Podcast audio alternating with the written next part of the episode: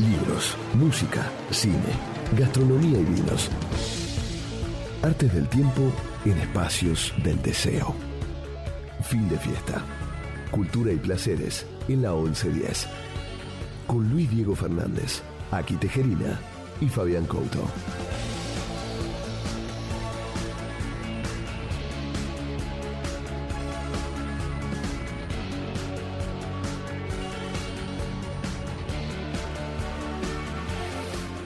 ¿Cómo están amigos? Aquí estamos comenzando este fin de fiesta número 174.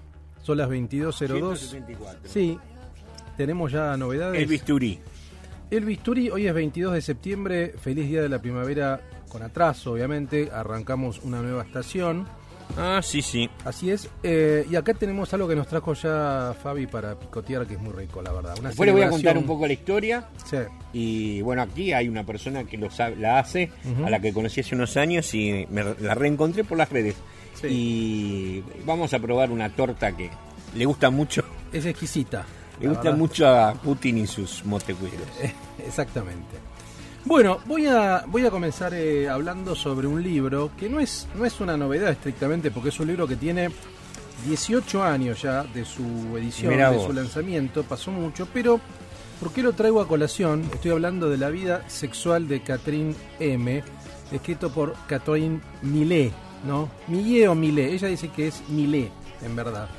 Es un libro editado en castellano por Anagrama y se editó en el año 2001. Pero la traigo a colación porque, porque ella eh, otra vez volvió un poco a la palestra. Las declaraciones el año pasado recuerdan lo que fue el Me Too, lo que fue la cuestión de eh, esta este, este suerte de manifiesto que hicieron como las mujeres para denunciar a Harvey Weinstein y los casos de acoso sexual y todo eso. Bueno, hubo un manifiesto anti-Me Too firmado por intelectuales francesas, dentro de los cuales estaba Catherine Millet. Eh, y me parecía interesante porque todo cuando, cuando se hablaba de eso se mencionaba este libro que es La vida sexual de Catherine M, que yo nunca había leído y la verdad que lo leí y me pareció un, un libro muy interesante. Entonces quiero contarles un poco de qué va y también contarles el contexto en el cual salió y quién es Catherine Millet. Millet es la fundadora y la jefa de redacción de, de una revista muy importante de arte contemporáneo que se llama Art Press. Es quizá la revista más importante de arte contemporáneo de Europa y por supuesto de, de Francia, que como yo les decía, en el año eh, 2001, en abril de 2001, eh, confesó prácticamente toda su vida privada y específicamente su vida sexual en este libro que se llama La vida sexual de Catherine M. A ver, hay una larga tradición en la literatura francesa de erotismo, o sea, el Marqués de Sade, Georges Bataille, Historia de O. Bueno, hay muchas obras que van por este por esta línea, por lo tanto, no sería algo raro que una escritora francesa escriba una obra de este tipo. Si, se puede como bajar un poquito la música, así me, puedo concentrar un poco más, ahí, vamos mejor, gracias. ¿eh? Eh, entonces, como les decía, en abril de 2001, eh, esta jefa de redacción de Arpress publicó este libro que es La vida sexual de Catherine M. Anagrama lo editó en castellano. Eh, también, por ejemplo, curó lo que tiene que ver con la Bienal de Venecia para 1995, el año 1995. O sea, es alguien muy importante dentro de lo que es la escena de arte eh, de Francia.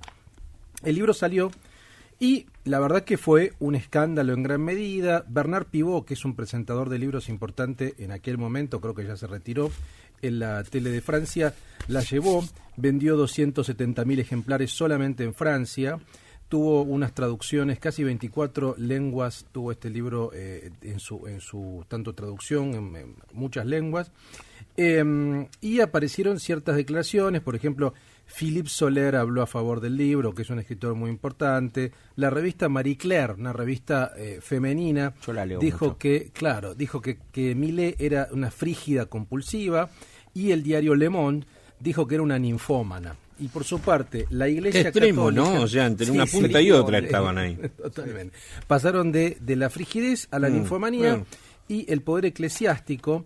Por ejemplo, cuando Millet fue a Italia a comentar su libro y a hacer la presentación, el arzobispo de Como se la topó en un programa de la RAI y le dijo que el libro era menos filosófico que los de Sade, que los del Marqués de Sade, y que no le gustó por eso. Bueno, Bueno, de que esos son algunos comentarios como, como notas de color para hablar del Todo libro. muy francés, ¿no? Todo Marie Claire, todo Frígido. muy francés, todo muy francés. bueno, el libro, a ver, es algo así como una, es un monólogo, es una, una- es una especie de soliloquio, es una especie de monólogo donde ella va narrando sus experiencias sexuales, son 250 páginas. Acá tenemos esta traducción, que como todas las traducciones de anagrama, a veces son un poco agallegadas, porque la verdad que ese es el, el problema. Es un libro que no leí en francés, lo leí solamente en la traducción. Igual está muy bien, tiene una prosa que, que se disfruta mucho y que ella va narrando indiscriminadamente algo así como una, como una máquina de placer. ¿no? Ahora es una máquina de placer, ¿por qué? Porque ella narra sus, eh, sus como momentos sexuales eh, sola, lo que tiene que ver con la masturbación o el autoerotismo, menage à trois, menage à quatre, orgías multitudinarias, con novios, con amantes, con artistas de renombre, con perfectos desconocidos, o sea, tuvo mucho sexo con gente que prácticamente ni conocía, en la cama, en su loft, en camionetas, en ascensores, en trenes, en baños de museos, en clubes de swingers, en camiones, en estacionamientos, en estadios de fútbol. Eh, y lo que tiene que ver con las prácticas vaginales, anales, es su práctica favorita, felatios, una eh, gran como variedad de lluvias de todo tipo. Y ella misma también ha impartido goces a sus partener, digamos, ¿no? Por ejemplo, se narra mucho sus, sus, eh, intervenciones sexuales en el Bois de Boulogne, que en París es algo así como es como el bosque de Palermo, salvando las Sí, distancias, sí. donde Donde está el don- puterío. donde está el puterío, donde hay exactamente hay mucha prostitución y hay mucho sexo anónimo, porque hay gente que va ahí y tiene sexo rápidamente en autos o lo entre que los- sea, y entre los entre matorrales los también. árboles, exactamente, ¿no? Qué lindo. Y es un eh, es una zona un poco picante de París porque hay robos, hay eh, drogas, hay cierta violencia. Bueno, y ella Te pueden poner algo en la Coca-Cola.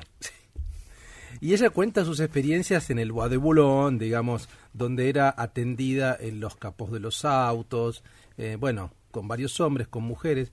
A ver, es muy interesante porque ella narra eh, la, la cuestión sexual sin nada más allá que lo sexuales. Y por ejemplo, Batal cuando hablaba de la sexualidad hablaba un poco de la mística y de la religión. Digo, había una suerte de relación entre la carne y el espíritu, por ejemplo, ¿no?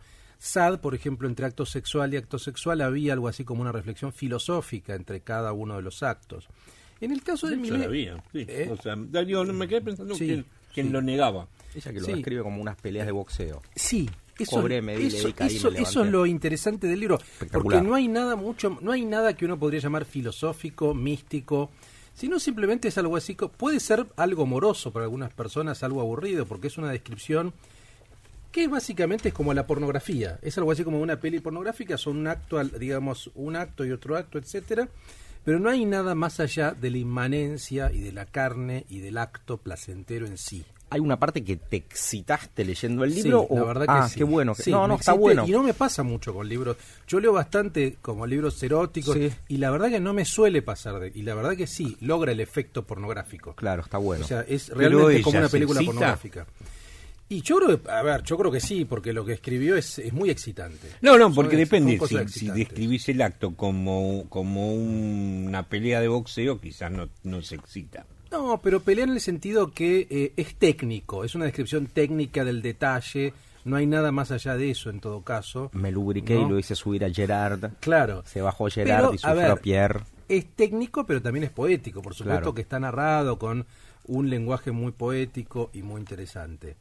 Eh, acá, por ejemplo, encontré una crítica que publicó Alan Pauls hace mm, también 17 años, 18 años, que me pareció muy buena, que ella dice, frente a los él, él dice, Alan Pauls, frente a los estereotipos de identidad que las echaban a Milé, como la ninfómana, la mujer fatal, la seductora, la puta, la transgresora, Sí. la liberada, Mile opone una figura extraña, ociosa, que es la disponible. Una mujer que está siempre Está disponible, que está siempre dispuesta para pasarla bien, porque eso es lo interesante del libro, ¿no?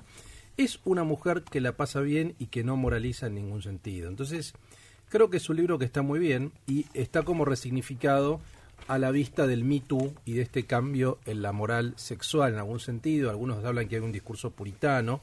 Ella reivindica lo antipuritano, es un feminismo antipuritano, y en ese sentido me parece que el libro está, está muy bien. La verdad que está muy bien, yo lo recomiendo. Creo que se ha reeditado precisamente por esto. La vida sexual de Catherine Millet. Después de la canción voy a leerles algunos fragmentos para ver si se excitan o no. Sería divino. Tengo miedo de excitarme y levantar la mesa y tirar vuelta a la mesa de, de, de abajo. De este lado te la voy a emparejar. Desde abajo.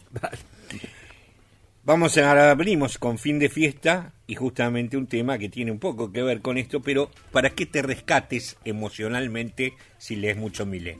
Los Stones son estos, ¿eh?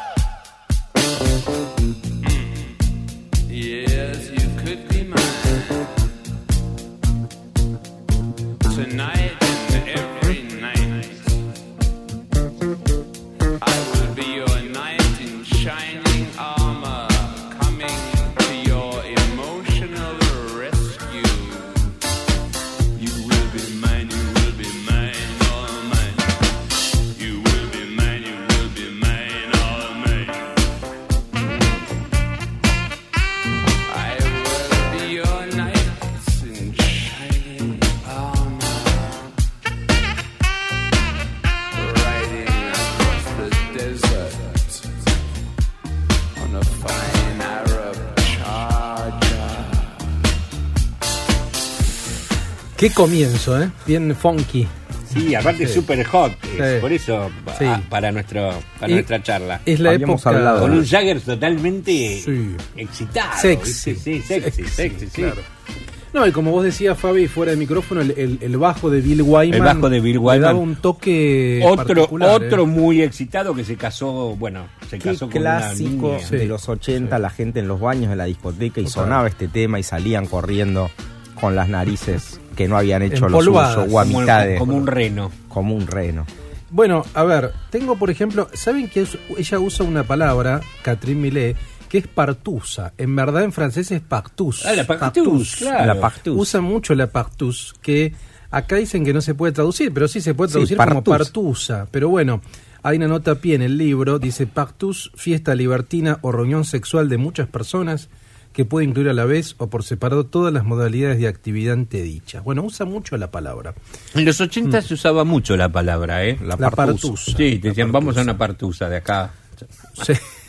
Bueno, tengo, a ver, por ejemplo, como siempre hacemos, le- yo les leo, tengo cosas anotadas. Sexo Anónimo, eh, Place de Clichy, que es un lugar en París, donde le iba ella, culo, eh, ¿qué más? Celos, celos y libertino. Paz de Clichy. Place de Clichy, a ver, Place de Clichy, eh, estamos acá Si te está. cuesta encontrarlo. Dice, me complacía esta situación de araña activa en medio de su tela. Una vez me ocurrió, no era en casa de Víctor, uno de sus amantes, sino en un sauna de la Place de Clichy. Place de Clichy queda muy cerca de la zona de Montmartre, la zona de los prostíbulos y todo eso, zona roja, que no abandoné prácticamente en toda la velada el fondo de un sillón mullido, a pesar de que en el centro de la habitación había una casa inmensa. Con la cabeza a la altura de los sexos que se me ofrecían, podía mamar y tragar al mismo tiempo, que con los brazos posados en los del sillón pajeaba dos pollas. Perdón, pero dos pollas es una fea traducción en ese castizo eh, ibérico. Tenía las piernas muy levantadas y uno tras otro, los que ya estaban lo bastante excitados, proseguían en mi conio. Esta es una de las maneras en que narra Millet. Pero, por ejemplo, hay una parte que me gustó que está buena. Habla de la hermandad de mujeres y de la hermandad de mujeres que se llaman Catrín. Porque ustedes saben, es un nombre bastante común, Catrín, Mm. en las mujeres grandes, como Catrín Claro. Digamos. Es como un nombre tipo Claudia, que ya fue. Claudia cual. Cardinale. Tal cual, para mujeres que tienen Hay mucha 60. Catherine en Francia. Hay muchas las que tienen más o menos 50, 60 para arriba, ¿no? Sobre todo. Entonces dice Catherine Millet, dice, sin embargo, me Mucha recrea... dominatrix. Sin embargo, me recrea contemplar a las mujeres. Podría confeccionar el inventario de los vestuarios, adivinar el contenido del estuche de cosmética y hasta describir los contornos de quienes trabajan conmigo mejor que el hombre con quien comparten su vida. En la calle las sigo y las observo con más ternura que un ligón. Sé asociar un pliegue particular de las nalgas con determinado corte de braga, determinado contoneo con la altura de los tacones pero toda mi emoción se limita a la satisfacción escópica. Más allá, tan solo experimento una simpatía solidaria por las mujeres que pencan, por la vasta hermandad de las que llevan mi mismo nombre de pila, uno de los más comunes después de la guerra, y por las valientes de la liberación sexual, como un día me declaró una de ellas, por lo demás una auténtica y afectuosa tortillera, y sin embargo ha sido a de orgías, sin hacer distingos, si ser colegas era compartir el pan, entonces éramos verdaderas colegas. Bueno, así escribe, tiene un tono un poco irónico también. Palabra ¿no? que ha dejado de Eh, usarse, la de tortillera, tortillera. ¿no? Sí, creo que se reivindica en, en algunos sectores se habla de tortas, Me gusta, bien, como algo. me gusta, viste, cuando decís de, de palabras que no te gustan a vos, como pollo, coña, que a mí, Sí. coño, me divierten. Ahí dice con más ternura que un ligón. Un ligón, ligón. es uno que va en la calle Buscando, uno ligar. que Me quiere gusta. que le den o, o dar. Voy a poner en mis redes sociales ligón. Ligón, Sí. ligón. Y después otra que me gusta, esta, esta me gustó porque está buena para pensarla, dice, no se lleva en todos los momentos de la vida el mismo régimen sexual. Puede que esto se deba a circunstancias amorosas, una sola persona canaliza todo tu deseo, pero también a esos lapsos en los que la conciencia se repliega en sí misma y gracias a cambios que sobrevienen en sectores que no son forzosamente los de la vida sentimental. Una mudanza, una enfermedad, un nuevo ambiente profesional o intelectual, una se desvía del rumbo que había emprendido. Es decir, está bueno porque ella narra los cambios de régimen sexual. Vieron que uno a veces puede estar más sexual, menos sexual, puede pasar mucho tiempo sin tener Yo sexo. caigo en ¿no? lagunas de tres meses. Está bueno eso, ¿no? y, Como, y entro a remontar ahora, ¿No? en la primavera. Ya, ya empecé a remontar un mes antes. bueno, pero lindo. la idea Son está- ciclos, claro. Son ciclos. Son ciclos, sí, sí, sí, sí. Ella narra en este caso todo un ciclo altamente libertino del año 2001, una cosa así. No sé si actualmente es, es, su, es su régimen sexual, pero a mí me interesaba sobre todo ¿Qué edad para... tiene, se sabe? Y ya debe tener, y yo creo que debe tener 60 ya, ¿no? Algo No seas así. ligón, Couto. Pero es una mujer muy muy linda, es como todas las francesas, ¿viste? Así como Las francesas tienen sofistica, todas, esa No, Tienen todas lo suyo, tienen todas lo suyo. ¿no? Esa sofisticación, la- esa cuota intelectual, la cuestión erótica, eh, es muy distinta de la mujer, de otras mujeres, ¿no? Hay un elemento, es el cliché también, es el cliché de la el parisina, idioma ¿no? francés también tiene una cosa que es muy sexy y también es un gran idioma para putear. Ver dos franceses Eh, peleándose es Putear es espectacular. Todas las puteadas en francés son buenísimas. Así como en el portugués no, buenas. no describe nunca la tristeza. Los romanos no Sí. le van en saga, ¿eh? Sí, claro. Bueno, hoy viene alguien que sabe italiano, nuestro invitado. Sí. Le vamos a preguntar eh, algunas puteadas en italiano que son muy divertidas. Bueno, eh, la vida sexual de Catherine M, de Catherine Millet, anagrama, es un libro que recomiendo para leer tranquilo. Este libro en, el- en una época hubiera salido bajo un... Este, La sonrisa vertical. La sonrisa exactamente, vertical. exactamente. Gran- gran, Estaba eh, pensando colección, en ¿eh? esa colección. Tengo ahí Existe, la existe. edición de la historia de O, que para mí es el cuento erótico más grande Yo de tengo todos el los tiempos. chipote de Archidona. Tremendo. Es muy buena. El eh, chipote de Archidona que lo echaban de los cines porque cuando acababa llegaba hasta la primera fila. ¿Y en qué fila estaba, Sí. Fabi? En la décima cuarta. A la mierda. Metía un Eh, lechazo esa ese colección ligón. está en Tusquets. Es una colección erótica, quizá la más importante. Una más Gran importante. colección, gran sí, colección. Sin duda. sí. Bueno, muy bien. Este es, so- este, es un, este es un mix interesante. Por un lado, van a escuchar a Morrison y por otro lado, a Need for Speed. Se llama así, Uh, Need grosso, for Speed. grosso. Need for Speed. Riders of the Storm.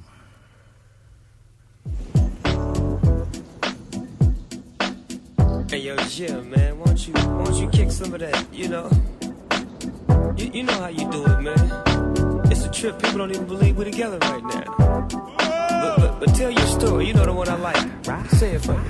Riders on the storm. Riders on the storm. Into this house we're born. Into this world we're thrown. Like a dog without a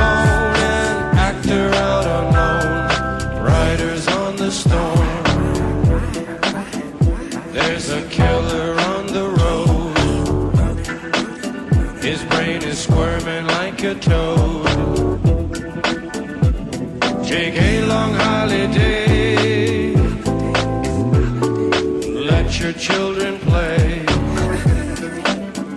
If you give this man a ride, sweet family will die.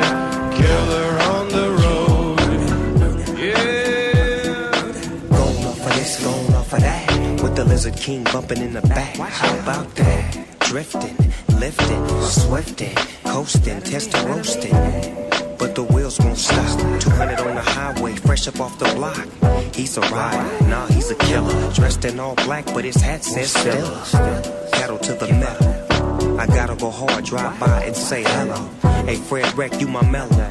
Now let me hear what I sound like a cappella.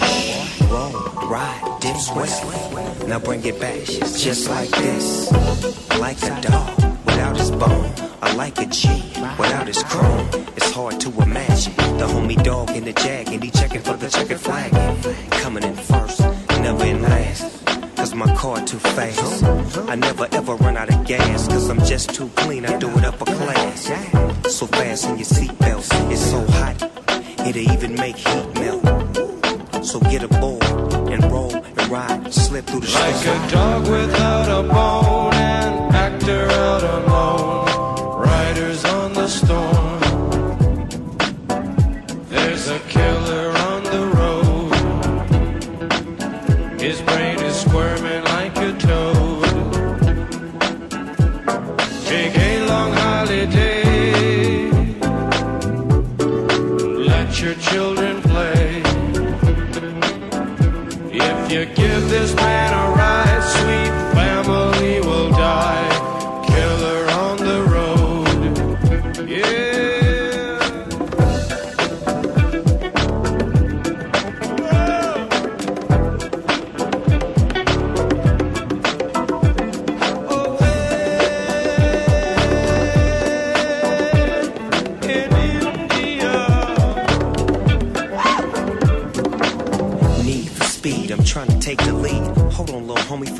You them trees. I see things that I never would have saw before. Hey, yo, Jim, let 'em in, let 'em in. Open up, my back tire smoking up the whole street. And now the police wanna flash their lights and chase the dog all night. But I won't pull over nor give up, cause I just don't give up.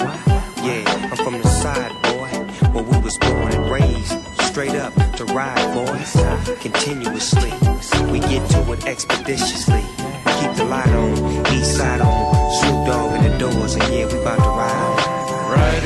On the storm. Riders on the storm. Into this house we're born.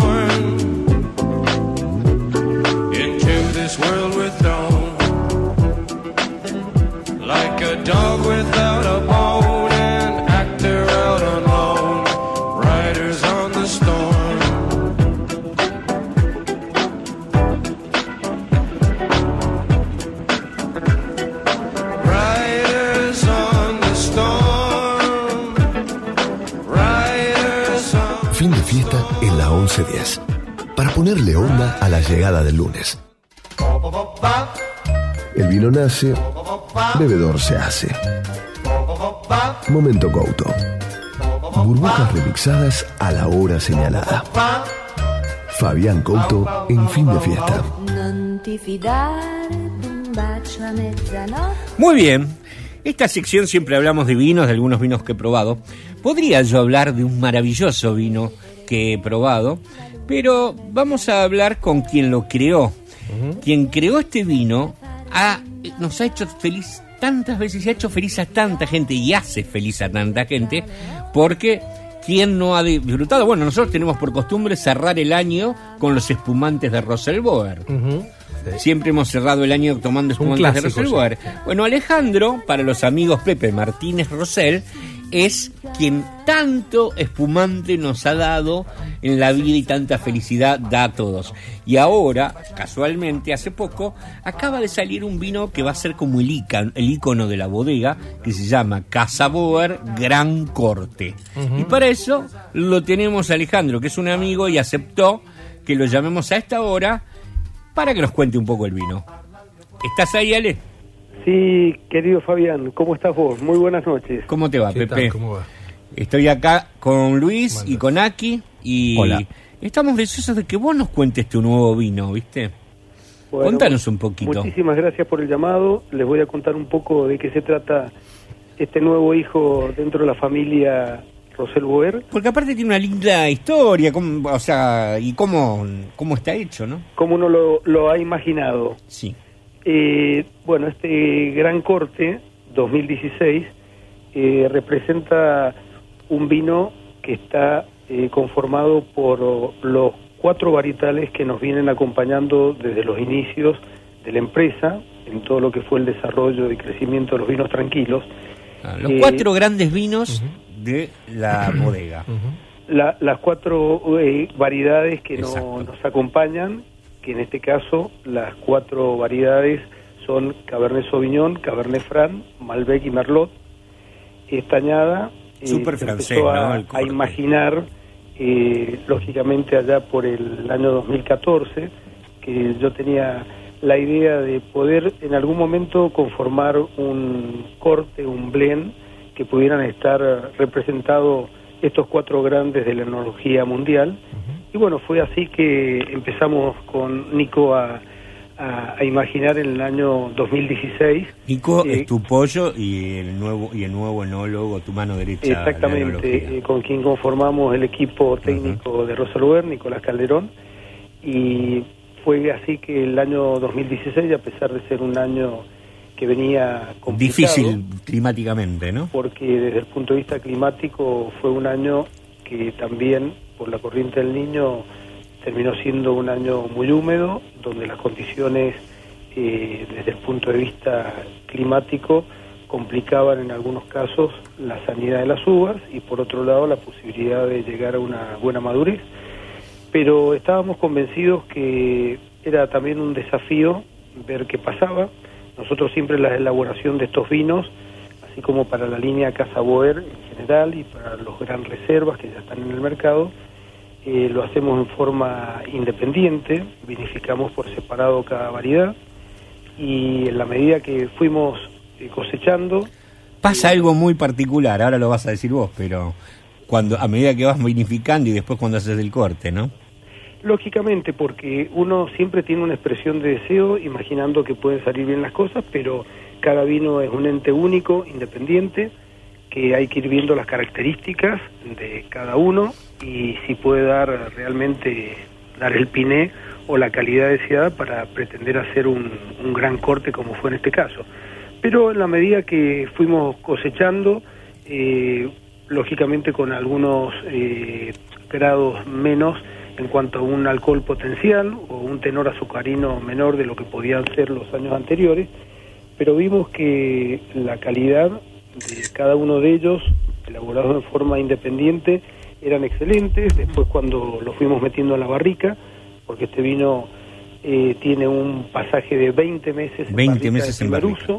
Que es un mix entre barrica francesa y americana.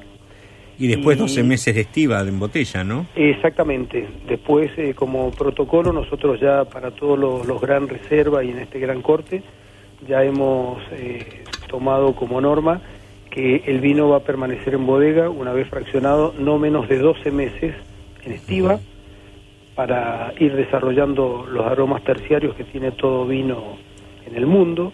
Y bueno, fue así que después de la elaboración de cada una de estas variedades, fuimos viendo la evolución del vino, fuimos viendo la evolución en las barricas y después empezamos a hacer una selección de cada uno de los varietales y empezamos a jugar un poco con Nico con los cortes y bueno, resultó... Buscando, perdón, eh, antes que lo digas, buscando con los varietales obtener el gran corte, se dan cuenta que el que más les gusta de todas las opciones que probaron casi un, un- uno o dos años eh, de Sí, prueba. sí, sí. ¿Qué pasó, Pepe? Decilo vos. Bueno, lo, lo insólito que a mí en esto hablar de la matemática en el mundo del vino y más en un corte o blend eh, a veces no, no tiene ningún significado, terminó resultando que después de a ciega de las eh, distintas pruebas que fuimos haciendo, Sí. nos dimos cuenta que el corte que elegimos los dos, sin querer,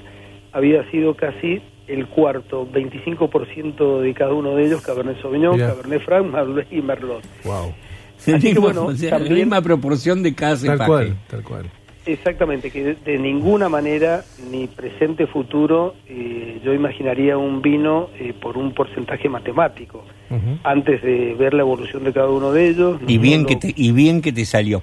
Eh, Pepe, te tengo que correr un poquito, pero quiero que me digas vos tres cosas por la cual este es el vino ícono hoy día de Roselboer y por qué es tan fantástico. Yo podría decirlo, pero bueno, lo dije en la nota que escribí. O sea, es un vino increíble. Reconozco que todos tus vinos lo son y tus espumantes son tremendos. Pero contá, decí, tres cosas tiene este vino hay una que vos me lo dijiste y que yo lo pensé y lo hablamos eso. En primer lugar, eh, yo antes de, hablar o de preferir hablar de un vino ícono, para mí es un nuevo hijo, es un nuevo producto y un nuevo desafío de, de Rosel Boer, ¿cierto?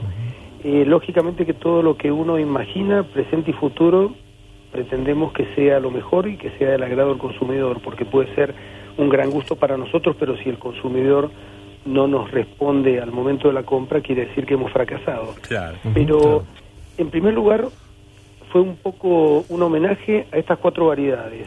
Siendo un vino muy señorial, lógicamente tiene una fuerte presencia, si bien los cuatro varietales son franceses, pero eh, en la degustación y cuando lo presentamos lo veían como un vino eh, nuevo, con un vino con estilo, pero con un corte, un estilo eh, francés. Bueno, efectivamente, tiene los dos Cabernet, Sauvignon y, Y y la presencia de este glorioso Malbec ahí de, de la zona de los árboles que le da una tipicidad eh, muy importante.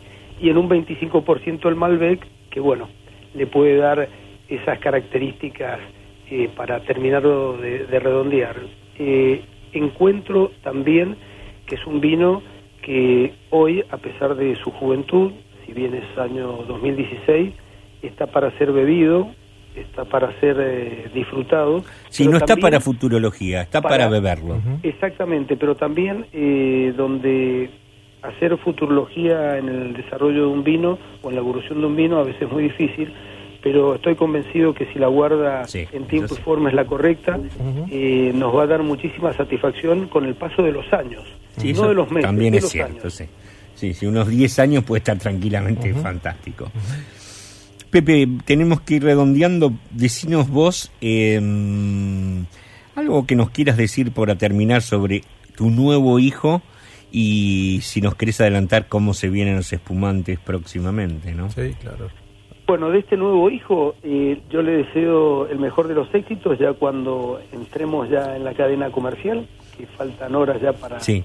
Que esté en el mercado, eh, que sea un vino como siempre lo he imaginado, y es casi una obs- obsesión en, en los productos nuestros, que, que sea disfrutable, que una copa invite a una segunda, que una botella llame a una segunda botella. Que sea peligrosamente bebible, Y que Pepe. sea peligrosamente bebible. No, pero eso es interesante. Que una copa lleve a otra Se copa la otra. es algo que me Claro, gustó. Exacto. Es una buena Todos sus definición. vinos y sus una espumantes lo hemos pro- comprobado en este, acá en- a fin de año. Una copa lleva a muchas- a muchas otras, copas. Claro que sí. Sí, Así claro, es, porque claro. tenemos que tener en cuenta que eh, un vino eh, puede tener un montón de, de excelentes características, pero si no tiene una armonía Tal cual.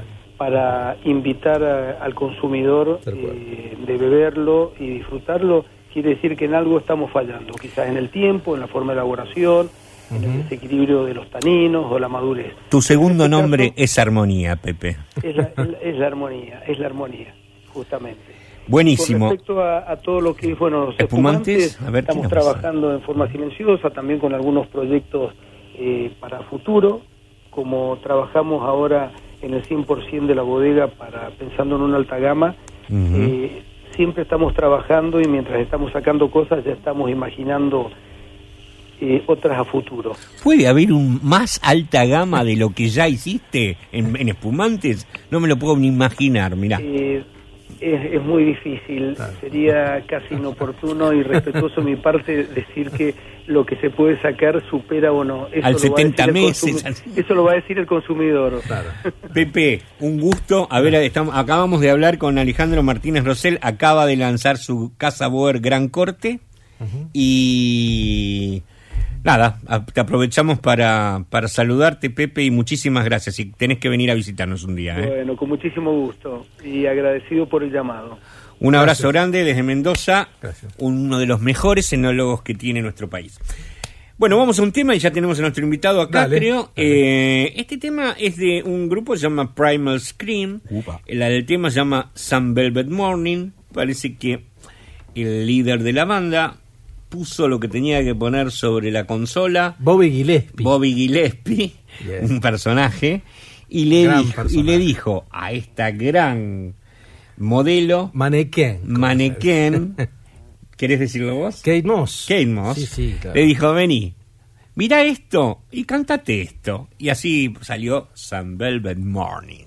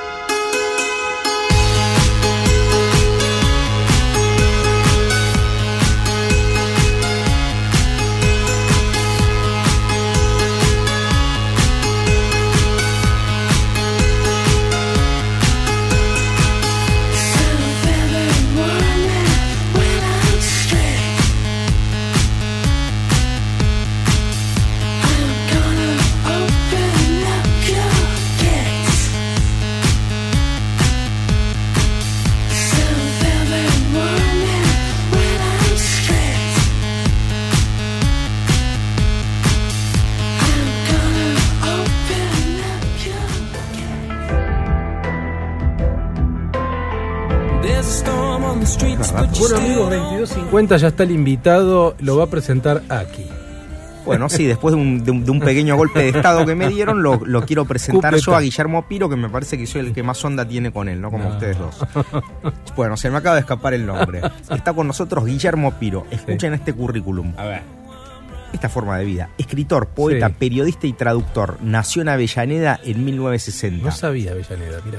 Mira. Actualmente es el editor de cultura del diario Perfil, a donde además publica una columna todos les domínguez. Ujú. Escribió artículos para Clarín La Nación, Inrocuptibles, Página 12 y otras publicaciones nacionales e internacionales. Además escribió más de 10 libros, Sí. Qué bueno. acá dice de, de poesía, en De realidad poesía. es de poesía y prosa. Su último libro es La heterogénesis de los fines, publicado por Aurelia Rivera Libros en el 2019. Hola Guille, ¿cómo estás? ¿Cómo va? ¿Cómo están? ¿Cómo andas? ¿Todo bien? Bien, Qué bien. raro esto de Sí. estar en el mismo lugar donde estuve hace un rato. Es sí, cierto, ¿no? ¿no? En otro rol, en como otro rol. entrevistado. Pero además sí. imagino que debe haber cambiado la clientela, entonces debe haber gente Sí. escuchándome que no sabe quién soy. Probablemente. Bueno, como, bueno, dicen, como dicen la vieja Sí. gente de radio, el público se renueva. Como dice la. Chiqui Legrand, la Chiqui Legrand dice. Ahora, pero es una buena, es una buena intervención esa. ¿Cómo te presentas vos? Porque vos sos traductor, Sí. sos, sos escritor, poeta, bueno, eh, no sé si te definís como narrador o poeta. Más. ¿Cuál es más tu identidad? Porque haces muchas cosas distintas también. El otro día eh, lo entrevistaban a Osvaldo Bazán y él eh, le preguntaron, ¿cómo querés que te presentemos? Y él dijo, Claro. quiero que me presente como estrella. Entonces yo me puse a preguntar, bien, no, es bien. interesante porque eh, uno, ¿qué es? ¿Aquello que desea ser o aquello que no puede dejar de ser? Tal ¿no? cual, Bueno, tal cual. entonces me hice esa pregunta y dije, ¿yo podría dejar de escribir? Sí. ¿Podría dejar de hacer periodismo? Sí. ¿Podría dejar de escribir eh, poesía? Sí.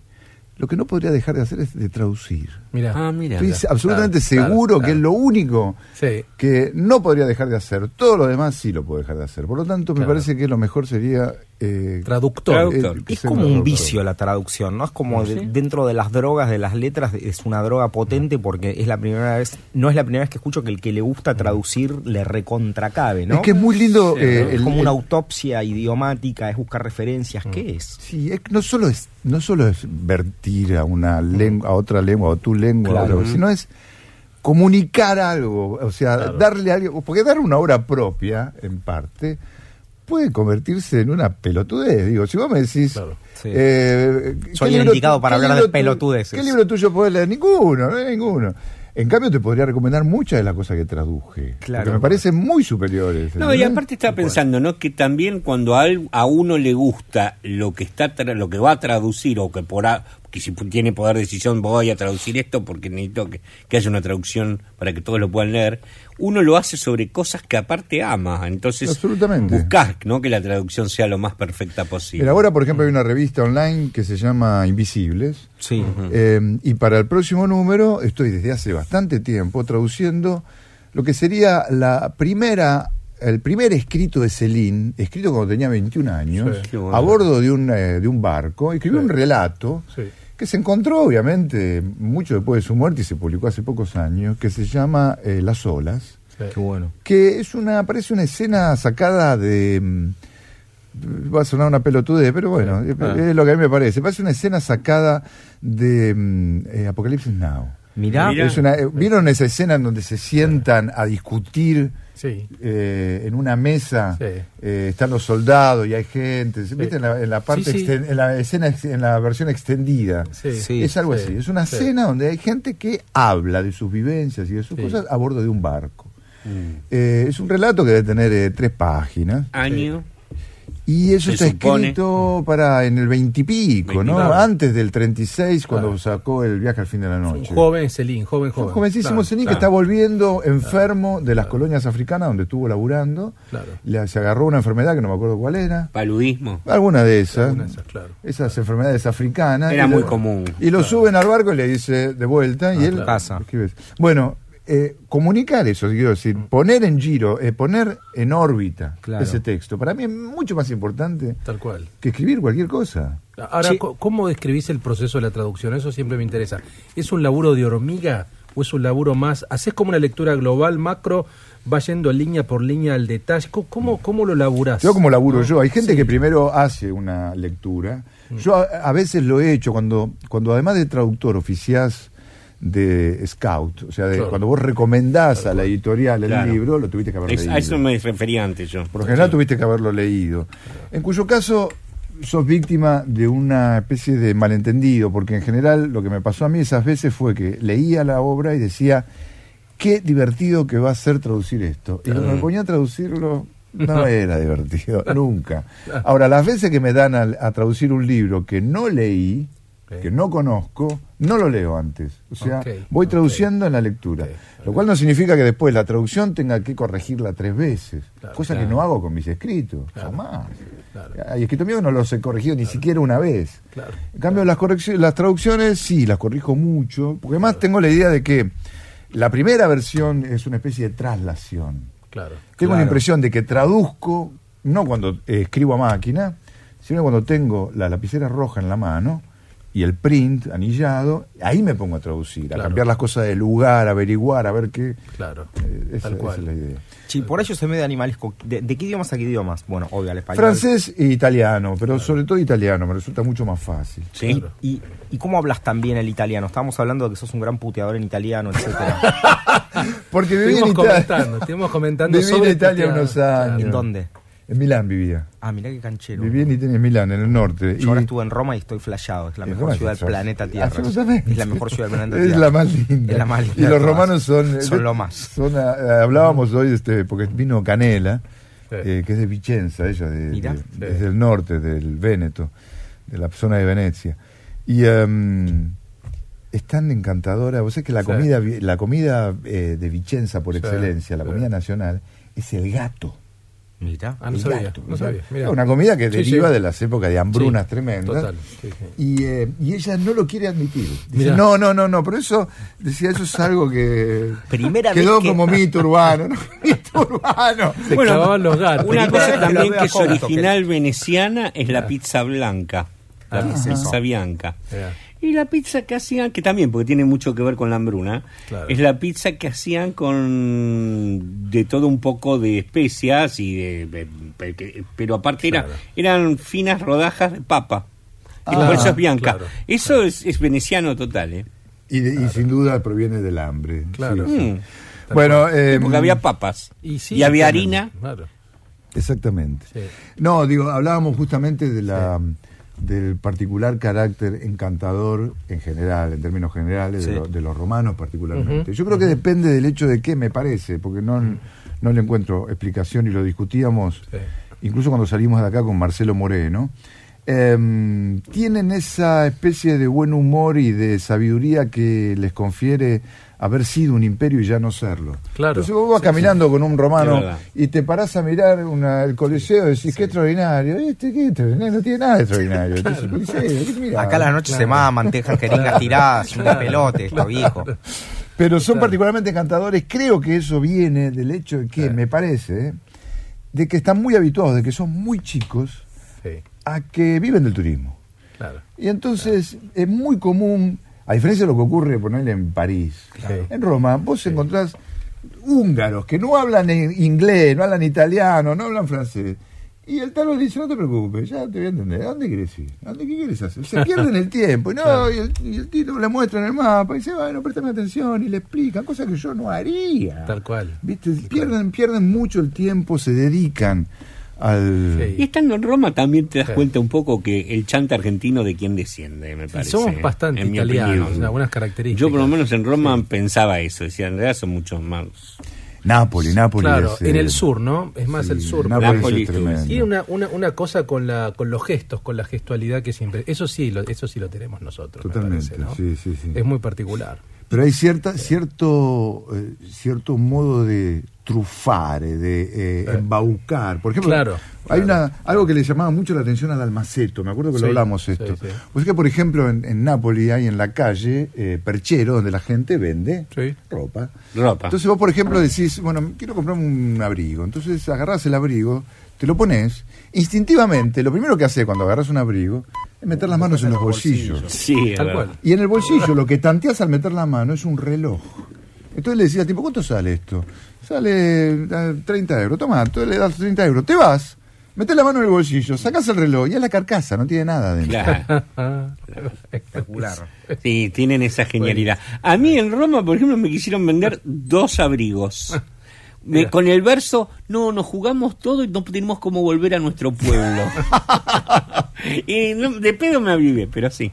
Tenemos que ir a- Vamos al al informativo. informativo. Podemos irnos al informativo. Yo te digo, mira, yo te voy a decir a vos. ¿Sabés que tenemos que cortar esto porque venía en el informativo y vos mandate una puteada? Tenemos que ir al informativo. Por caputana.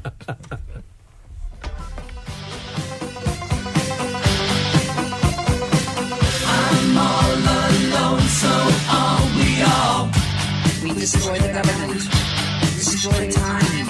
No more problems on the way.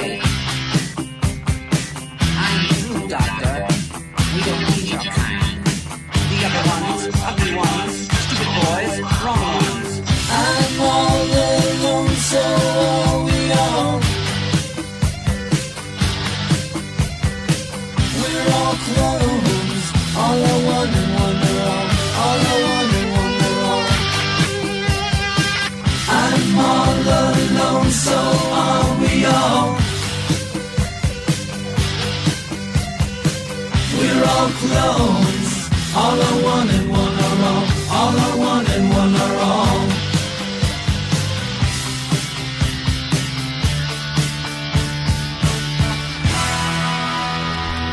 Bueno, y ahí estaba Alice Cooper. Es cierto, Fabi, tiene un, so- un sonido.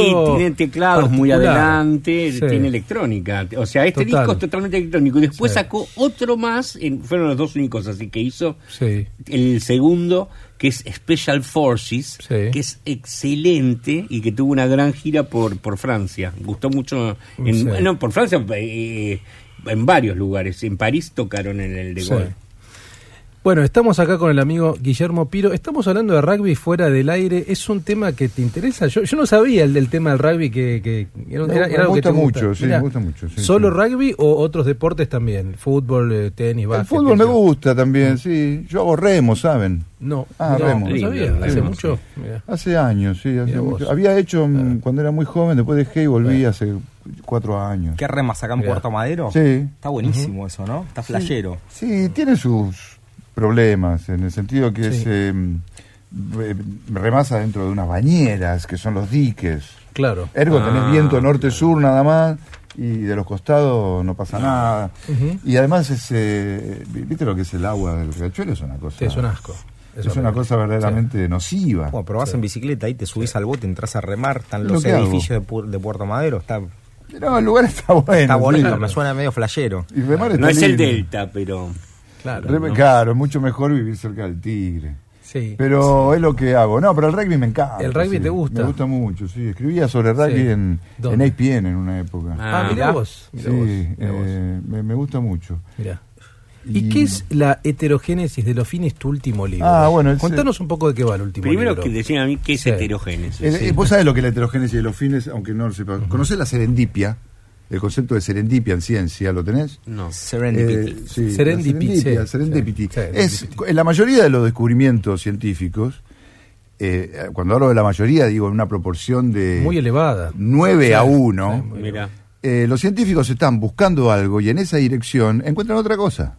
Ah, Creo que la sí. traducción es, es como accidente fortuito, Ah, una cosa claro. así, un O sea, accidente. sabemos, Sí, sí, sí. el descubrimiento, los que descubrieron el Viagra estaban buscando cual, un remedio contra el soplo de pulmón. Sí, sí, sí. Entonces, bueno, el, el tipo que Se te descubrió... sopla el pulmón y el tipo que, Y que te infla la se vela. te infla la vela. Claro, el tipo que descubrió... eh, sé buenísimo yo, eh, Es, es, es como un La efecto penicilina. colateral, un efecto Sí, colateral sí, es bueno, un efecto copado. colateral, sí. Bien, entonces, Como son todos los la descubrimientos, la, heterogénesis, mayoría llegan por, por la heterogénesis de los fines es, lo, es un concepto de Vico y es, lo- eh, o sea, del año 1300, Ujú. y es lo mismo pero aplicado a las leyes sociales. O sea, Ah, nosotros decimos, bueno, ahora vamos Claro. a cortar la calle Sarmiento porque queremos que la pizzería esté abierta, una pelotudez, que queremos que la pizzería esté abierta hasta las 3 de la mañana, ponele. Y conseguimos con eso que eh, renuncie el jefe de gobierno de la ciudad. Sí. Nosotros no queríamos eso, bueno, pero lo conseguimos. Claro, Esa, claro. Eso es, esa es heterogénesis de los filmes. Y, en el caso de esta novela, que es se puede considerar una novela experimental, porque son eh, todos capítulos uno. Eh, la mayoría de las novelas experimentales hablan de la propia literatura. Sí. Este es un tipo que trata, eh, el narrador es un novelista que trata de escribir una novela, empieza siempre contando lo mismo, pero contándolo de distintos modos. Claro. Claro. Entonces cuenta lo que, lo que quiere narrar, como nos pasa muchas veces, él cuenta el despertar de una pareja eh, después de una noche de sexo dentro de un auto, y a él lo despiertan las campanadas de una iglesia cercana, eh, y cuando termina de cantar eso se da cuenta que no le gusta lo que hizo.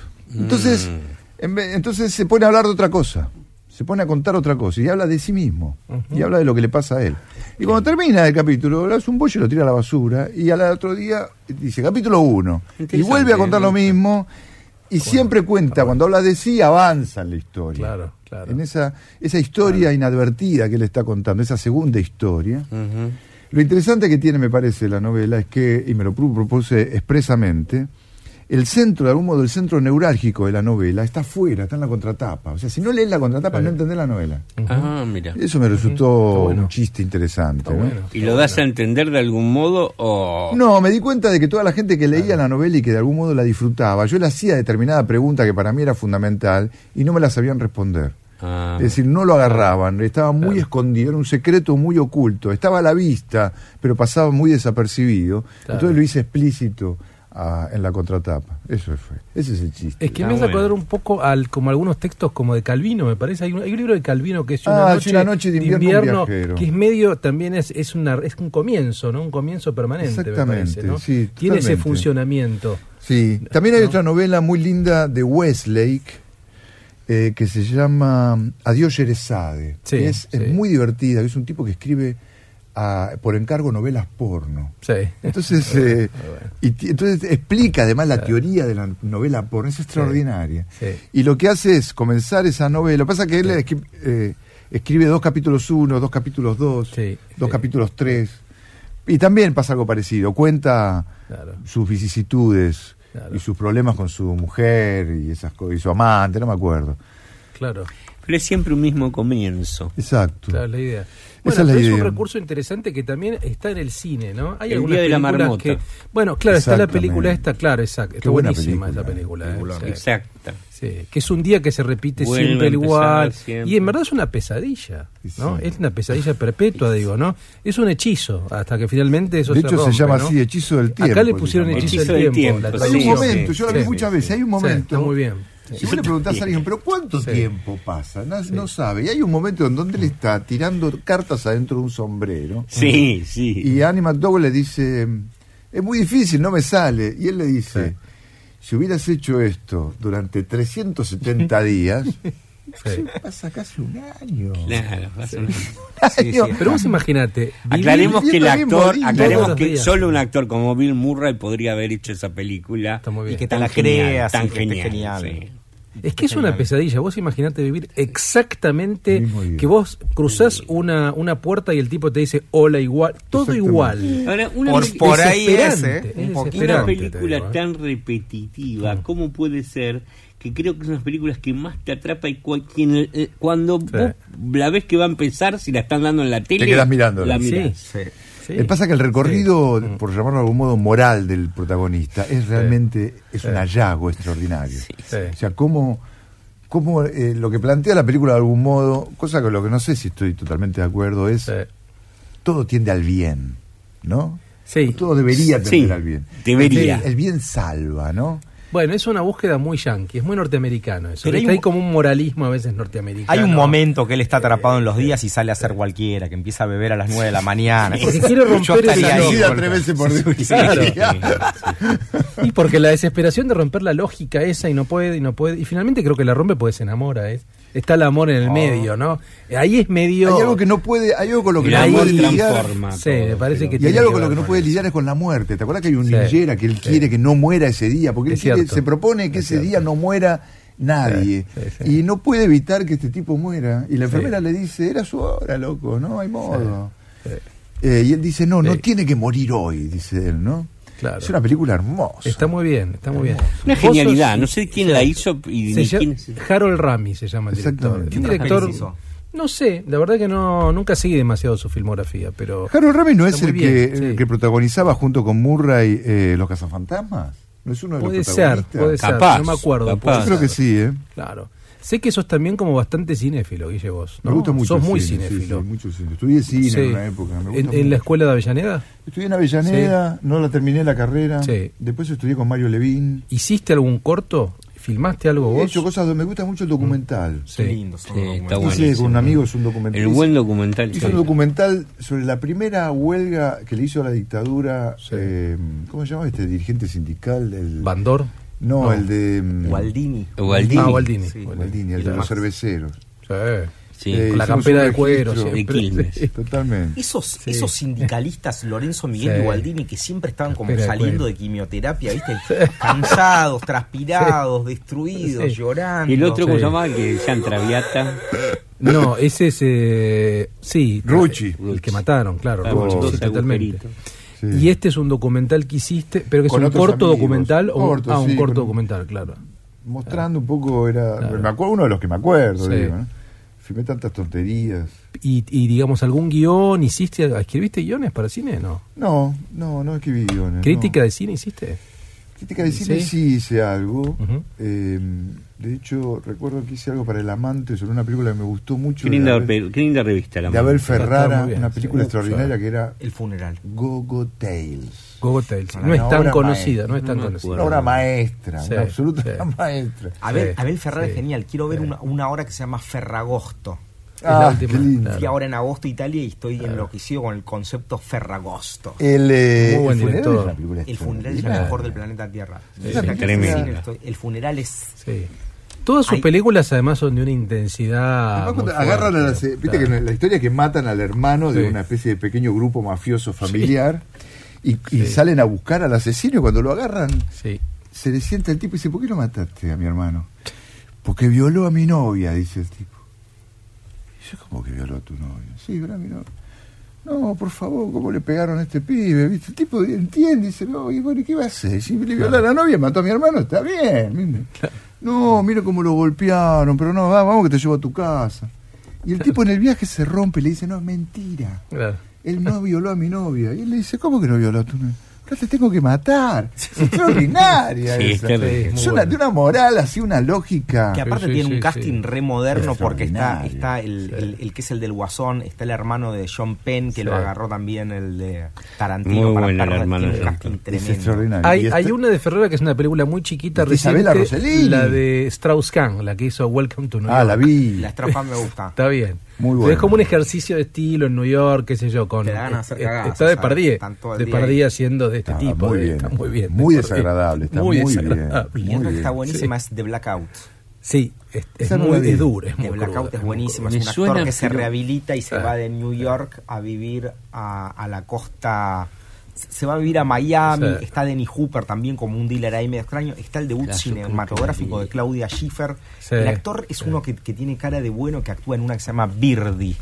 Sí, ya sé quién es, no me acuerdo Y el es nombre. buenísima ahora. y está, viste, el pibe conteniendo su adicción y conteniendo y la viene llevando espectacular. Me en un momento mucho la de típica, Hooper de Dealer. en un momento la típica que estás en un hotel, abrís un coso, están las miniaturas de Ginny y haces así.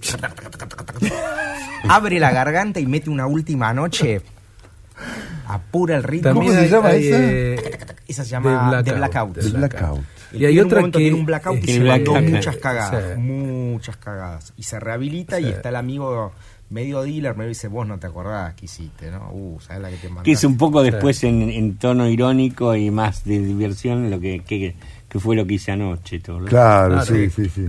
Pero es que Ferrer tiene esa cruza Ay, como de catolicismo, adicciones, New Sí. York, viste, siempre repite. ¿Cuál fue la ese- ¿Ustedes vieron New que se Rose ¿no? Hotel? Sí, Sí. sí, Sí. Está muy bien, está muy bien, está muy bien. Es extraordinario. Genial. Es un autor, es un tipo que tiene una marca propia, eso no hay duda.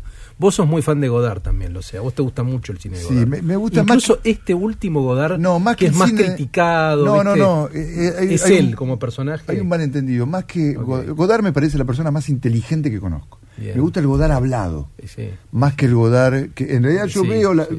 Me siento obligado a ver las películas de Godard y me las como aunque me embole. Algunas son envolantes. Sí, pero en general me aburre bastante. Pero oírlo hablar a él de lo que sea Es muy me interesante. resulta absolutamente fascinante. Es muy fascinante. Claro. Me parece de una inteligencia superior. Sí, sí.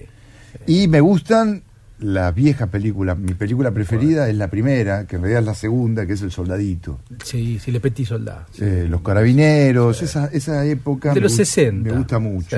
Sí. Pero de lo que hizo después me interesa mucho más su. Como su discurso, su, claro, claro. Su. Es un teórico, el tipo es un teórico, es un analista, sí, claramente. Hay un libro muy lindo que yo estoy empecinado en traducir, que se llama Introducción a una verdadera historia del cine. Sí, Es un libro que él hizo en unas clases que él dictó en, en el 79. sí. Y tiene esa capacidad por... eh, Él da clases y después los chicos, los pocos asistentes le hacen preguntas. Mm. Entonces eh, le hacen preguntas complejas. Por ejemplo, Sí. ¿qué es el montaje? Le preguntan. Tal cual. Y la definición que hace él es el Chorina dice, bueno, a ver, para entender siempre hay que ver dos veces, dice. Sí. Y el pibe dice, no, ¿cómo que hay que ver dos veces? Claro, si yo quiero mostrar que un tipo le hace los cuernos a su mujer, tengo que mostrarlo él con la mujer y él con la amante, ¿no? Sí, muestro dos veces, sí, eso es montaje. Muy bien. Es genial. Tal cual, tal cual, tal cual. No, me parece muy, muy interesante. Eso es lo que más me gusta de, De Godard. de Godard, sí. Soy, estoy un poco fanatizado, leo mucho siempre sus entrevistas y Y esas sí. cosas. Y, Pasa que sí- ahora- y sigue, bueno, es casi tiene 90 años, ¿no? Ahora Está ya casi recluido en no da. Suiza, ¿viste? Exactamente, ahora ya casi no da entrevistas. Y sus últimas películas son extremadamente melancólicas y pesimistas. La última, no sé si la viste, que son como ensayos visuales, ¿viste? Porque no tiene ninguna Sí, no, eh, no la vi ninguna cuestión como narrativa. La última que vi de él, Eh, de, esas, de la serie bien, nueva, es ¿no? Film Socialismo, Sí, sí. que me aburrió enormemente. Son un poco aburridas, qué sé yo, hay que estar muy predispuesto. Pero es un Godard elegíaco, que no tenía en los 60, es muy melancólico, ¿viste? Sí. Toda esa cosa vital que tenía en los 60 desapareció. Desapareció totalmente. Y tiene 90 años. Y. Chicos, lo tengo a salto aunque me está moviendo. Vamos, las ¿vamos a una canción o que tenemos un que una canción? Bueno, ya que no, hablábamos de. Godard, escuchemos algo en francés. Eh, Este señor se llama Arnaud, el disco es Human Incógnito y la canción es una canción absurda.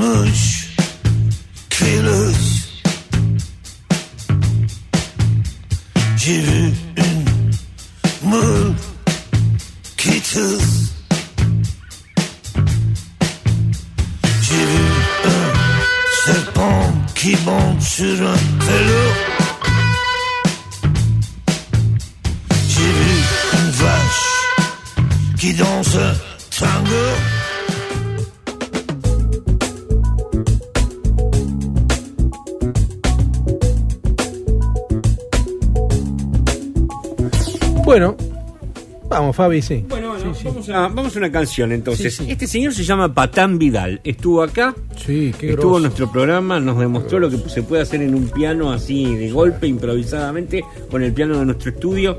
Es sin lugar a dudas para mí uno de los mejores pianistas de jazz que tiene el país.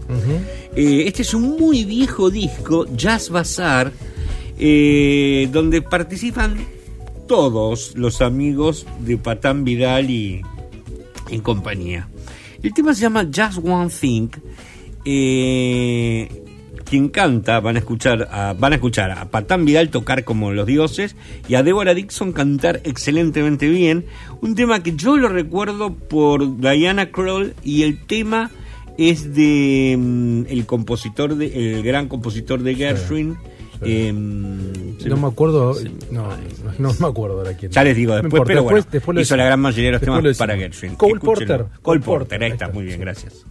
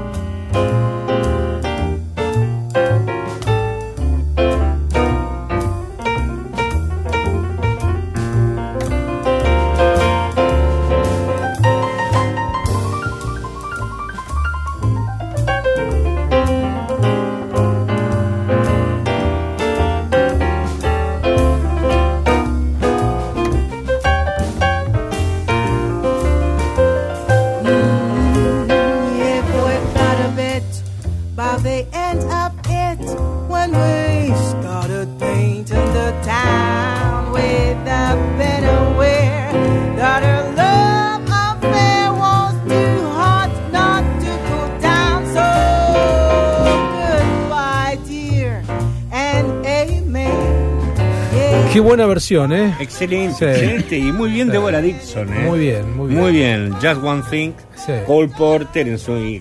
Sí. Hay que, saber, hay que ser Sí. muy bueno al piano para poder tocar Cole Porter, ¿eh? Qué talentoso Patán. Sí, es muy y- talentoso. Y qué tipo divino. Muy ¿eh? Que- divino. que un- una Sí, luz Tenemos que decirle que vuelva. Que vuelva. Sí, sí, sí, que vuelva y agarre el piano. ¿Cómo Creo se que lleva Piro con el jazz? ¿Escuchás jazz? Escuché ¿Te en una época mucho Sí. ya, pero me gusta más el jazz tradicional, con lo cual Sí. quedé un poco, un poco Desactualizado, desfasado, claro. desactualizado, ¿no? No, está bien. Pero mm, Son gustos, em, en una época estudié saxo Mira. en Ah, ¿sí? los 80, me Sí. gustaba mucho el barítono, Sí. Mira. Sí, sí. pero pero Sí, mm, es uno de los mejores eh, para tocar el Me baile. ¿Usabas encantaba. pantalones pinzados en los 80? seguramente Zapatos claro. puntiagudos. los uso ahora los Hombrera, puntiagudos. hombrera, hombrera. Hombreras Hombrera son. yo La hombrera lo más. Era lo más. horrible. sé que me quedaron Como de Miami sacos Vice, y los miro Ojalá que vuelva esta onda y saco un Boy par. Johnson, ¿te Pará, acordás? pará. Y los sacos que eran tipo torero, que lo usaban mucho los Durán Durán, por Sí, ejemplo. claro, ¿No tuviste ningún saco así? Sí, puede ser. Yo también. tuve, ¿eh? yo tuve Me varios. acuerdo de esas camperas que parecían murciélago, que vos levantabas el Uh, brazo es terrible, y sí. tenías un montón de tela debajo Sí. del brazo, ¿viste? Sí, sí, me acuerdo. Sí. Ahora, quería entrar a un tema. Bueno, vos escribiste, escribís todavía en muchos medios, escribiste en muchísimos medios. ¿Qué onda lo que es el periodismo cultural? ¿Está en decadencia? ¿Siguen existiendo? No hay muchos suplementos culturales. Yo escribo en ENI a veces, Ujú. vos estás en perfil todavía, seguís Sí, en perfil. sí. Pero ¿cómo ves un poco el panorama de los suplementos culturales? Yo a veces tengo la impresión de que uno escribe para nadie. Bueno, es exactamente la impresión que tengo yo. De que escribe Obviamente. para nadie. Es, ¿Tiene sentido que exista Yo eso creo que hay cierta, yo creo que hay ciertas cosas que todavía tienen sentido y ciertas cosas que no. Por ejemplo, yo tengo la impresión, y de hecho, yo el suplemento no lo dirijo yo el suplemento. Sos hace, subeditor. Lo hace Velotti, claro. Lo que Claro. yo dirijo es la parte de Claro. cultura del cuerpo del diario, De- ah, ok, ok. que sale los sábados. Pero eh, en una Pero discusión- estás, estuviste y estás en perfil hace Sí, un sí, hace un claro. montón. La discusión que tenemos siempre con Velotti es, yo le digo, saquemos las reseñas. Claro, claro. ¿Por qué? Porque, porque la reseña la leen tres personas. ¿El autor? El autor, ¿El autor? el reseñista y a su sumo el editor, editor, y la claro. mamá o el primo, nadie más lee la reseña.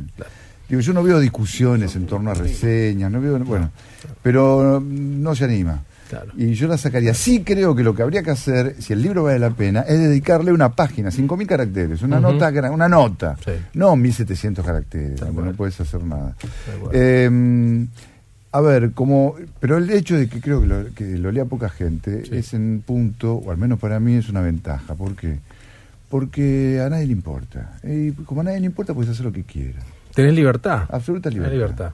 Sí. Eh, yo noto eso, que o puede ser, quizá lo interpreto mal, puede ser o porque no les importa o porque tienen mucha confianza en nosotros, es otra posibilidad. Es optimista esa Sí, posición. no, pero, Claro, es posible. pero es posible, Nos conocen sí. y Sí, saben obvio. que saben que no vamos a hacer cualquier cosa. Seguro. No vamos a sacar una tap- nota de tapa a una prima porque sacó un libro. Digo, sabemos, saben que no vamos a hacer ese tipo de cosas. Por lo tanto, nos dejan hacer. Um, y hay, bueno, esa doble posibilidad, o porque no les importa o porque confían, pero el fato es que hacemos lo que queremos. Tal cual. De eso no tengo la menor duda. Sí. Hay dos momentos en el año, incluso podría decir un momento en el año, donde la cúpula del diario se inquieta, que es en el premio Nobel. Es Ah, cierto. mira, Se inquietan, Claro, cierto. se ponen nerviosos Sí. y dicen, ¿cómo, y cómo, ¿quién va a ganar? Claro. Y siempre me dicen, ¿quién va a ganar? Y No yo, se ¿qué sabe. carajo sé? No, No se sé. sabe, claro. Eh, y, Claro. ¿qué- ¿Y cómo hacemos? Digo, ¿cómo hacemos siempre? El jueves se sabe, si es muy conocido, al mediodía tenemos la nota, y si es desconocido, la tenemos a las 5 de la tarde. Pero, eh, Sale igual. Pero la tenemos. La, ten- la vamos a Claro. tener siempre, no Tal es cual. Pero también sí- hay otro momento que es por ahí que tema Feria del Libro. También, Feria del Libro a ese es el veces otro también, momento, ¿no? también, sí. Por las ventas, más que nada por la cuestión comercial, bestseller, por ¿Cómo ahí. reaccionaron ustedes cuando salió el premio Nobel Bob Dylan?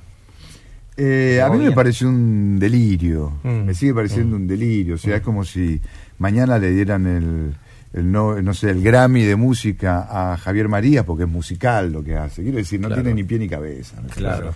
Pero, eh, Una pero movida comercial. Diciendo- no, no tengo idea. No sé si pero- totalmente, pero, bueno, es tu opinión. Pero sé que creo que no sabemos cómo se manejan los, los Nobel. Yo tengo la impresión de que como son seis, cinco tipos, dicen, che, este año decido yo, el año pasado decidiste vos, el año que viene decide Se turnan, él. Me se parece, turnan, ¿no? No creo ni que se discuta, no tengo idea. Claro. Pero a mí me pareció muy... Tampoco me importa, porque no es un premio que... que yo creo que es un otro. Es un que, premio de que mierda, premio es lo que se les ocurre. Pero además tengo ¿no? la impresión que no le importa mucho a la gente de la literatura el Nobel. En general, me Sí, parece que le importa más a la gente de afuera. Al editor Al- le al preocupa editor, porque al llega a pegar, llega a dar en el blanco y... Por un tema comercial, nada más, obviamente. Sí, Pero ahí gu- guarda que hay gente curiosa de todos modos. No, no sé cuánta es, Mm. pero hay gente que sale a buscar, supongo. Mm. Eh, por ejemplo, para mí, cuando le dieron el premio en los 80 a Claude Simon, Sí. el francés, que Sí. para mí es un, un autor extraordinario. Yo me puse muy contento porque dije, bueno, van a, van a reeditar toda su obra y van a sacar cosas Sí. nuevas. No salieron tantas No. cosas. no Pero últimamente dieron algún cosas. chino que no lo conoce nadie. Sí, Morjan. Sí, Meten a cada sí. uno que decís, ¿quién es esto? Es como una suerte de multiculturalidad, tienen que darle un africano, como un premio- un chino, bueno, lo mismo, sí. ¿viste? Es como un Hacer premio, equilibrio un poco es entre como un premio a la paz lateral, ¿viste? Tal cual. Tienen que, tal cual. tienen que equilibrar la balanza. Es como que no es Sí. un premio. Y a veces Sí. pega, es un premio político, a veces un sí. turco, un sí. polaco, al- alguno que haya estado en algún quilombete. Pero insisto, me parece inobjetable porque cada uno puede premiar a quien se le cante la Sí, pelota. obvio. ¿Por qué, Sí. por qué tiene que premiar lo que me gusta a mí? Si premian ellos, tienen su guita, hagan lo que quieran, ¿no? Sí. Eh, ¿Y bueno, cómo ves acá como la cuestión literaria local? Crisis, viste que los editores hablamos de la que la crisis es evidente, ¿no? Sí. Pero ¿cómo ves un poco las publicaciones? ¿Qué es lo que se publicó este año que te interesa? Eh, Yo siempre, Algo que quieras remarcar. no siempre sé. estoy pendiente del único autor argentino que me interesa, que es eh, Aira. Sí. Mm. Digo, siempre estoy Sí. pendiente de ver que... No quiere decir que me parezca bueno todo lo que hace. ¿eh? De hecho, sí me siento obligado, como gusta. a ir a ver qué está haciendo. Sí, sí. A veces empiezo la novela y me olvido que la estoy leyendo. Y a veces me toca leer obras maestras, como por ejemplo la que me sigue pareciendo su mejor novela, que es Fragmentos de un diario en los Alpes. Pero eso tiene años ya. Sí. Fue un año particularmente bueno porque sacó Fragmentos de un diario en los Alpes. Cumpleaños, Váramo y lo- el pintor viajero. ¿Todo en Fueron- el mismo año? El mismo año fueron. Fueron las cuatro mejores obras, creo, de él. Increíble. Fue un año muy especial, cuando él cumplió 50 años. Pero Fragmento de un diario en los Alpes me sigue pareciendo Lo increíble. que pasa es que es un autor que es conceptual. No sé si existen más ese tipo de autores, ¿no? Sí. Tengo la impresión que es así, que su obra es su lógica, es su dinámica. Que vos podés poner una pieza, sacás otra, pero es todo, es, eh, es esa totalidad. Totalmente. Quiero leer la No, última, es que es Pinceladas medio- Musicales, que la claro. compré en la Feria de Editores, Claro. pero todavía no me senté a, a leerla. ¿Y sos En- de leer como nuevos autores? No, t- mi no falta de curiosidad es, es proverbial. Al punto que, como estoy siempre traduciendo, por lo general, esos son los autores que estoy leyendo. Claro, claro, digamos. Eh, esos son los autores que estoy, como decía Tabuki, viéndolos en pijama. ¿viste? Claro, claro. Eh, los estoy viendo más en la intimidad y me divierte eso. ¿Y ahora estás con, con qué traducción? ¿En qué proceso estás? de Ahora estoy corrigiendo un libro inexistente que armé de ensayos de semiótica del cine de Pasolini. Qué bueno eso. Pero un eh. libro que no existe ni en italiano. Hice una, me Sí, contacté con la, sí, con sí. la con la prima de Pasolini, Sí, con sí. Graziella, Sí. que es la que maneja los derechos y que al, a- al modo al modo de de mm, Kodama me ayudó mucho en el sentido que le conté lo que quería hacer. Obviamente no fue fácil llegar a ella. Llegué por vía de Sí, sí. amigos conocidos. Le expliqué lo que quería hacer y me dijo, bueno, anda a buscar a tal lado, a tal otro, a tal otro. Y efectivamente, a donde me mandó había cosas. eh, y armé un libro en base a textos que ella en, en el año 75, el año en que murió, Sí. había escrito sobre semiótica del cine. Claro.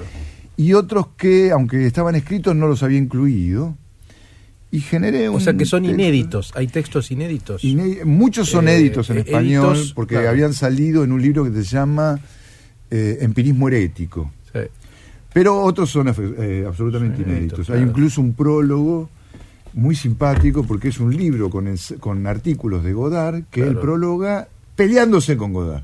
Yo- sí, hay, hay un texto de que yo lo leí hace, hace unos meses, qué sé yo, que es de un filósofo, donde habla, donde habla de la pelea Pasolini-Godard, Lo- pelea me- estética. te ¿te pedí- acordás por eso te pregunté nos- de dónde lo había sacado, ¿te ahí, sí, Chicos, estoy teniendo un momento eureka que creo que lo que me está pasando a mí le está pasando al 98% de la población.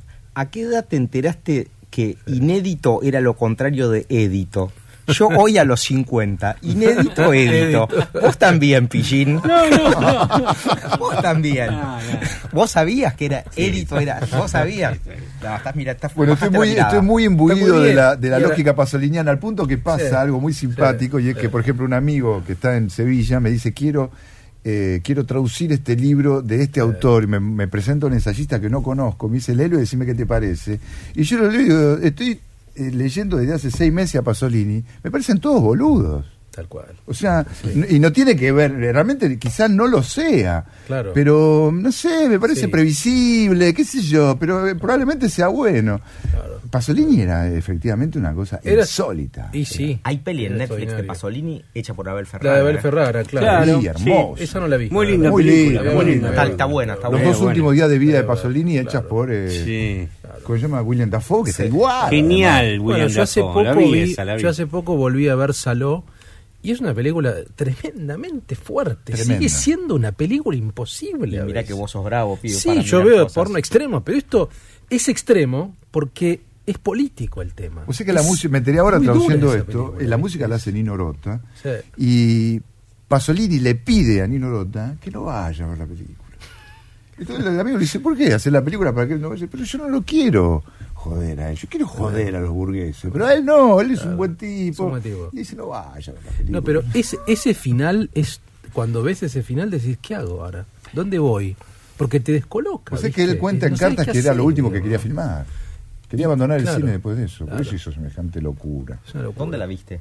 No, en mi casa, la vi No, en, no, en ya sé, el streaming, en no me acuerdo. Netflix. Yo la tengo original. No, creo que la tengo en italiana DVD, la tengo en un en DVD. Sí. Qué.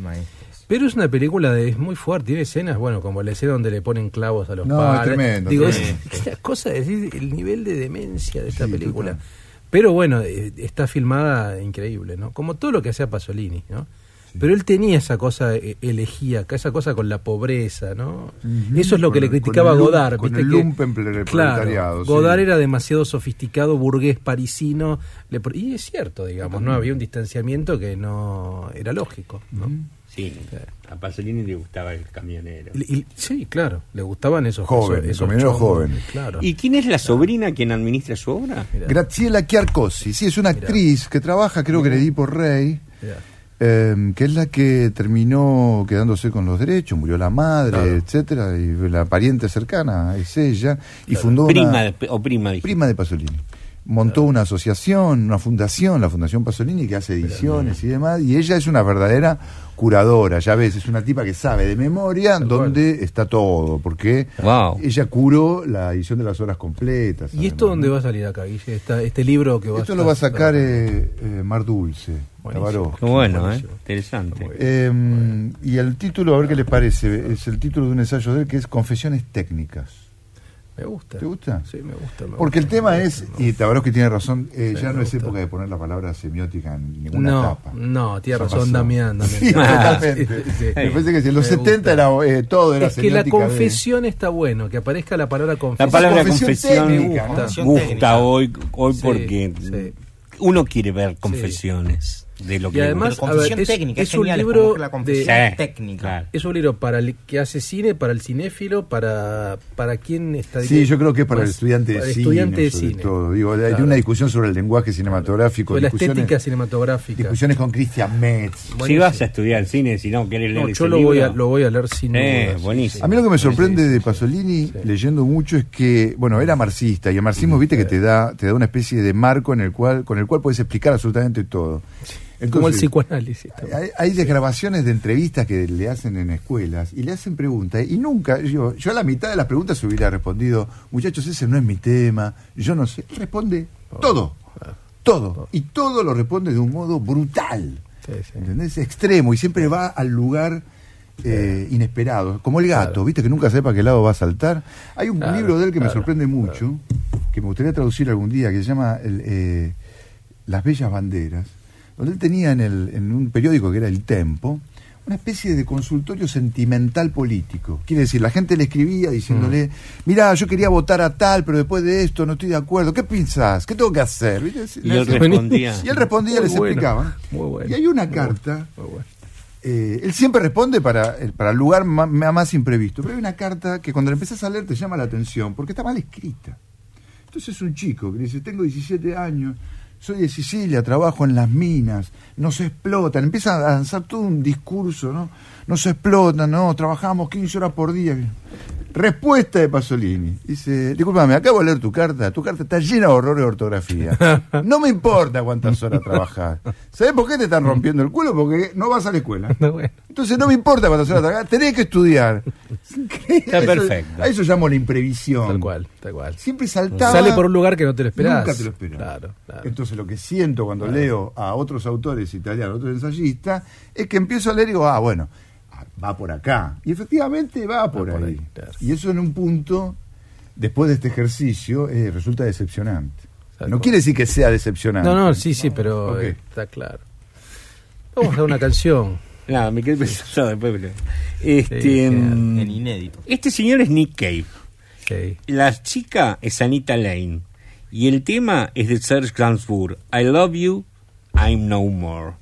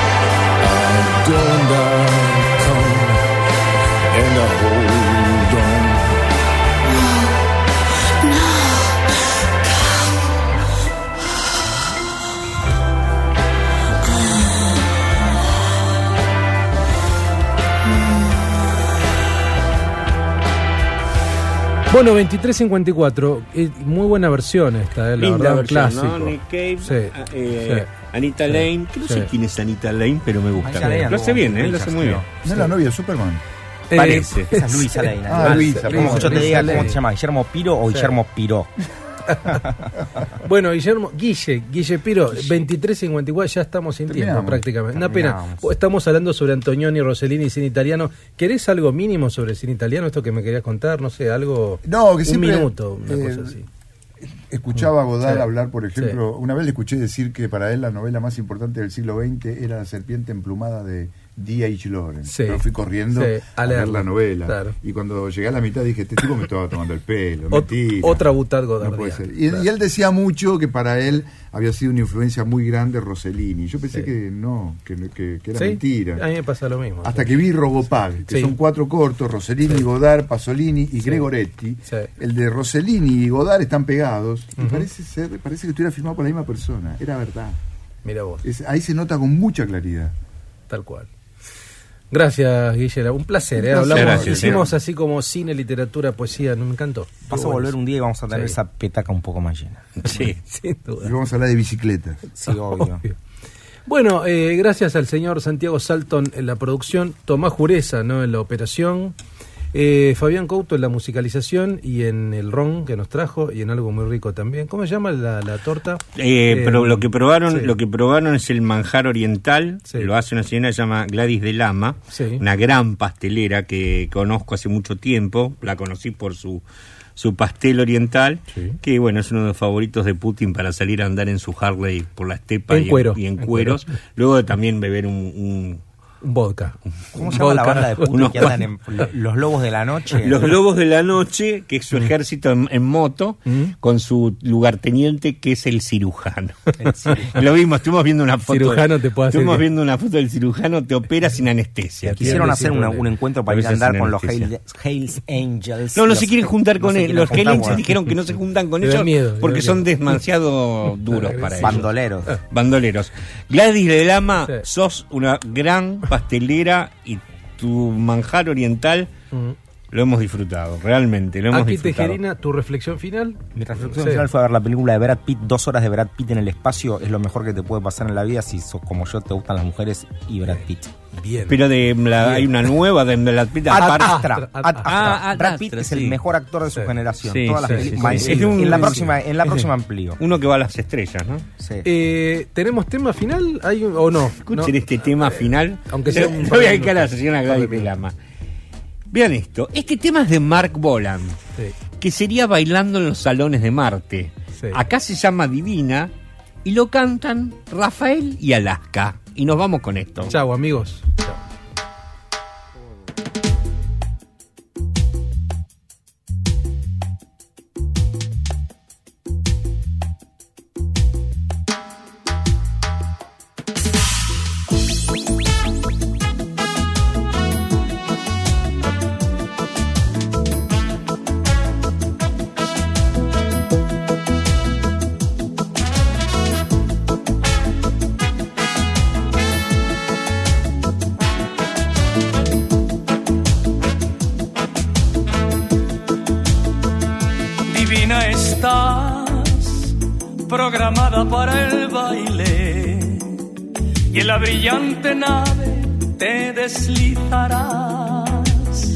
En tus manos de metal hay reflejos de rosas y viento y coches, gentes del ayer.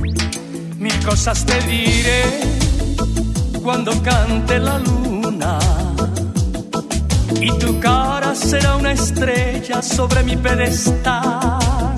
Suavemente abrazada loco impasible, bailaremos